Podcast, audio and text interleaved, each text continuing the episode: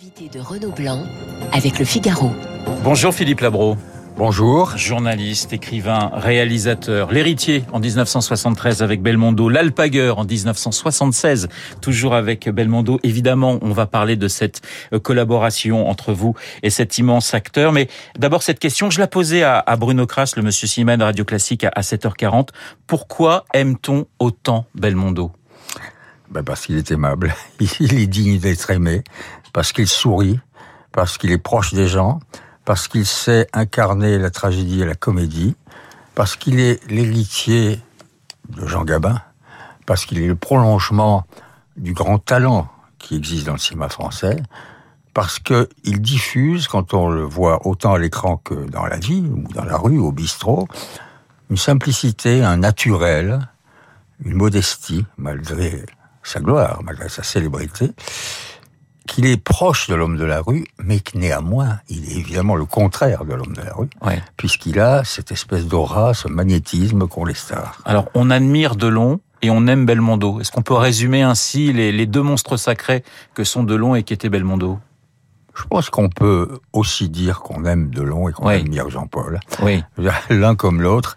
Euh, ils ont tous les deux incarné, ils incarnent, ils incarnent encore, euh, la richesse et la qualité du cinéma français dans les années, euh, disons, à partir de début 60, fin 50, début 60. Euh, et ils ont aussi eu la chance, ou plutôt le privilège, d'être dirigés par des très très grands metteurs en scène. Melville, Visconti pour Delon, Verneuil, Jacques Deray, évidemment Godard. N'oubliez pas que Jean-Paul, dans Un bout de souffle, incarne le, grand tournant du cinéma français, la nouvelle vague. Truffaut Truffaut, Mal. Louis Mal, oui, oui, c'est sûr. Si vous regardez, la liste est étonnante. Donc, à la fois le talent de certains grands scénaristes, et puis il a aussi emprunté le dialogue, les dialogues de Michel Audiard. Donc, le talent des scénaristes et des metteurs en scène, plus leur propre talent, aussi bien Jean-Paul qu'Alain, font que effectivement ils, sont au-dessus du lot. Philippe Labro, votre film préféré de Jean-Paul Melbondo. Alors je vais vous mettre à l'aise, on va mettre en dehors vos, deux films dont on va parler dans, dans, un instant, mais, mais celui qui vous a marqué, celui qui vous vient spontanément à l'esprit. Ben, je sais pas. Euh, il y en a tellement? Oui, voilà, il y en a beaucoup.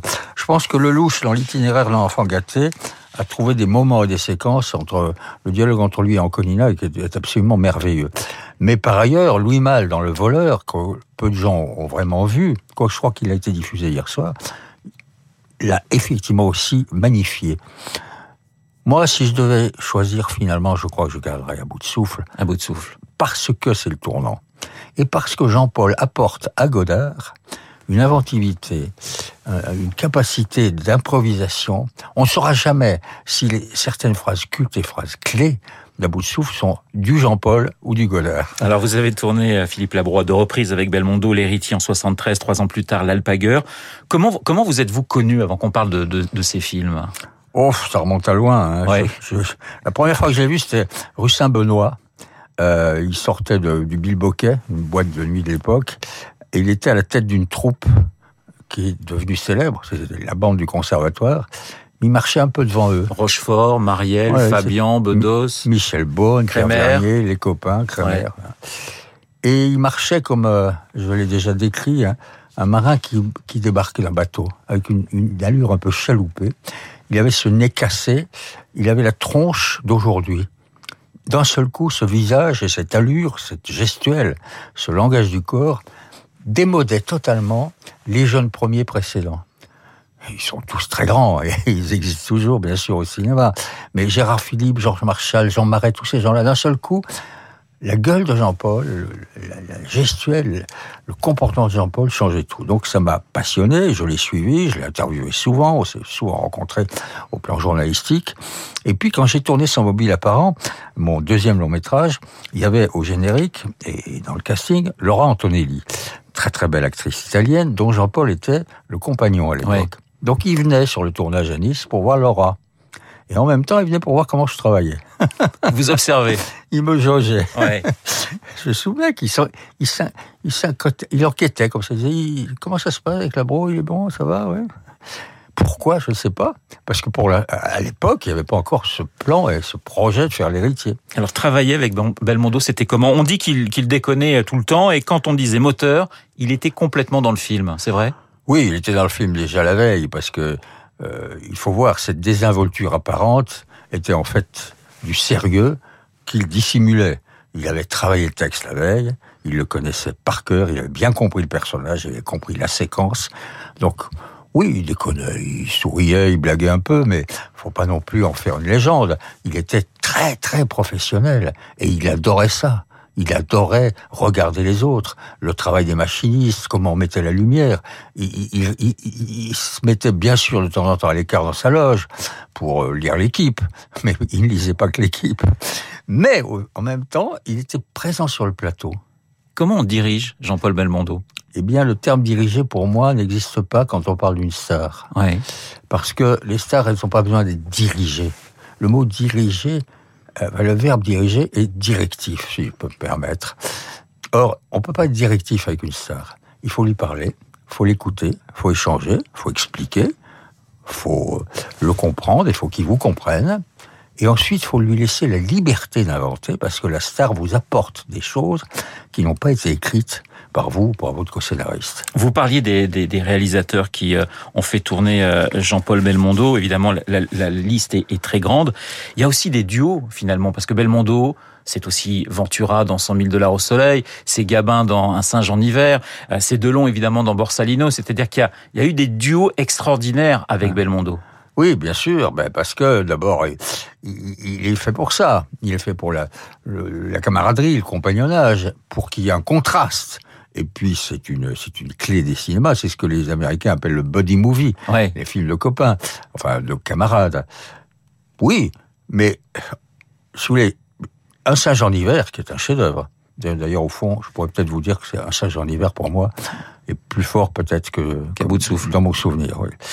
Dans un singe en hiver, l'intelligence de Verneuil, car c'est signé Verneuil, hein, grand metteur en scène, parfois sous-estimé par les, les, petits chéris de la, des cahiers du cinéma et, certains critiques. Dans un singe en hiver, vous avez deux générations qui se confrontent, et vous avez Gabin, qui dit d'ailleurs à Jean-Paul, à un moment donné, et dans le film, il lui a dit dans la vie, tu, tu es mon fils, hein, tu es mon enfant, tu es mon passé, tu es ma jeunesse. Donc il y a cette prolongation qui est très intéressante. Voilà, il était adoubé enfin finalement par celui qui était encore le patron du, cinéma français à, cette époque. Philippe Labro, ce qui vous rapproche également avec Jean-Paul Belmondo, qui est votre ami, qui était votre ami, c'est le sport. Il y avait cette passion en commun. C'était un, fan de sport, euh, Belmondo. Ah, ah bah, il arrivait le matin avec l'équipe, l'équipe sous le bras. Hein. On pouvait parler du match de foot de la veille très longtemps. La boxe, le foot, le rugby, le cyclisme. Enfin, c'était voilà, il avait une véritable passion pour pour le sport. Parce qu'il a lui-même pratiqué, comme vous le savez, du beaucoup de sport, et parce que je crois, et il a raison, que le sport est une école passionnante de vie. Il y a tout dans le sport. Il y, a, il, y a, il y a, le bonheur il y a la tragédie, il y a le succès, il y a l'échec, il y a l'expérience, il y a l'improvisation, l'invention, il y a le génie soudain, il y a la rupture. Euh, et c'est une pièce de théâtre, un match de foot. Hein. Même qu'un match de tennis. Un début, un milieu, une fin. Et il y a donc une fin, donc comme au théâtre et comme au cinéma. Donc tout ça passionne un homme qui, comme lui, est, est intéressé par, au fond, le récit humain. Alors, il fascine évidemment aujourd'hui la, relève, c'est-à-dire que les, jeunes acteurs euh, font référence à Belmondo, les jeunes et les moins jeunes, mais c'est vrai que les Dujardin, les Dupontel, euh, les, les Lelouch, souvent font référence à Belmondo. C'est tout à fait normal, et, et c'est très honnête de leur part, et c'est honorable, ils ont raison, mais aucun d'entre eux, et ils ont raison aussi, n'essaiera de l'imiter. On n'imite pas Jean-Paul, il est inimitable. Simplement, ils prennent le relais. Deviendront-ils la légende qu'il est devenu? J'en suis pas certain. Parce que ces grands metteurs en scène-là ne sont plus là non plus. Hein. Et puis, euh, tout a changé dans le cinéma. Mais je comprends très bien que cette euh, génération-là, qui n'est plus, c'est plus des gamins non plus, hein, ils ont déjà cinquantaine, hein, le, le, le, choisissent comme une référence. C'est une référence. Et ça, ça demeurera une référence. Jean-Paul Belmondo, évidemment, ce sont des émissions absolument incroyables à la télévision. Dès qu'il arrivait quelque part, il se passait quelque chose. Et puis, il y a les femmes, parce que on peut pas parler de Jean-Paul Belmondo sans parler des, des, actrices et des femmes. Il était très très euh, soucieux de, de, conserver sa vie privée, mais il a tenu dans ses bras les plus belles femmes du monde. Philippe Labro. Oui, bien sûr, Ursula Andress, euh, Laurent Antonelli et quelques autres. Euh, la liste est longue. Bah oui, c'est un séducteur. Il, il aimait les femmes et les femmes l'aimaient un seul César en 1988 pour Itinéraire d'un enfant gâté. Alors il aimait pas du tout euh, les récompenses en disant euh, voilà le, le cinéma c'est pas une compétition. Est-ce qu'il a été un petit peu euh, boudé, j'allais dire regardé de haut par certains critiques alors qu'il a touché à tout type de films? Ah mais tout. Oui, bien sûr, il a tout incarné. Il a fait la tragédie et la comédie. Il a été Léon Morin prêtre et il a été le guignolo. Et ça, il y a peu d'acteurs qui ont fait ça. On cite toujours Gabin, Delon, Ventura et quelques autres. Mais aucun d'entre eux n'a pu passer aussi facilement et aussi de façon aussi éblouissante d'un curé pendant l'occupation à un type en caleçon pendu à un hélicoptère. Voilà le magnifique Léon Morin.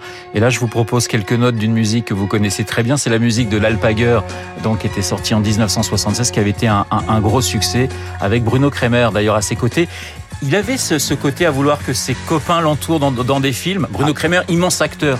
Mais, mais, mais c'est lui qui m'a suggéré Bruno Kremer. Parce qu'on travaillait beaucoup ensemble. Il, savait très bien caster. Hein. il connaissait tout le personnel du cinéma. Et c'est lui qui m'a dit il y a Bruno, qui était son copain. Mais en même temps, il savait que Bruno ferait le, le, tueur en série extraordinaire que Bruno incarne. Dernière question, Philippe Labro. L'image que vous avez envie de conserver de Jean-Paul Belmondo ben, La première fois que je l'ai vu, dans la rue, Saint-Benoît. La jeunesse Le jeunesse, le gamin, le rebelle, le différent, le cool. Hein, C'était Mister Cool. Merci beaucoup Philippe Labro d'avoir été ce matin mon invité pour évoquer votre ami euh, Jean-Paul Belmondo. L'Alpagueur qui repasse d'ailleurs ce soir. J'ai regardé ça, j'ai vu ça sur, sur C8. Donc si vous avez envie de voir Jean-Paul Belmondo dans un film de Philippe Labro, eh bien vous pouvez ce soir sur la télévision française. Un petit mot encore Philippe. Euh, que cette musique remarquable est signée Michel Colombier, qui a été un des très grands compositeurs de musique de film de ces années-là. C'est vrai, merci de le, de le rappeler. Philippe Labro, journaliste, écrivain et réalisateur, l'invité de Radio Classique ce matin. Il est 8h27 dans un instant. L'essentiel de l'actualité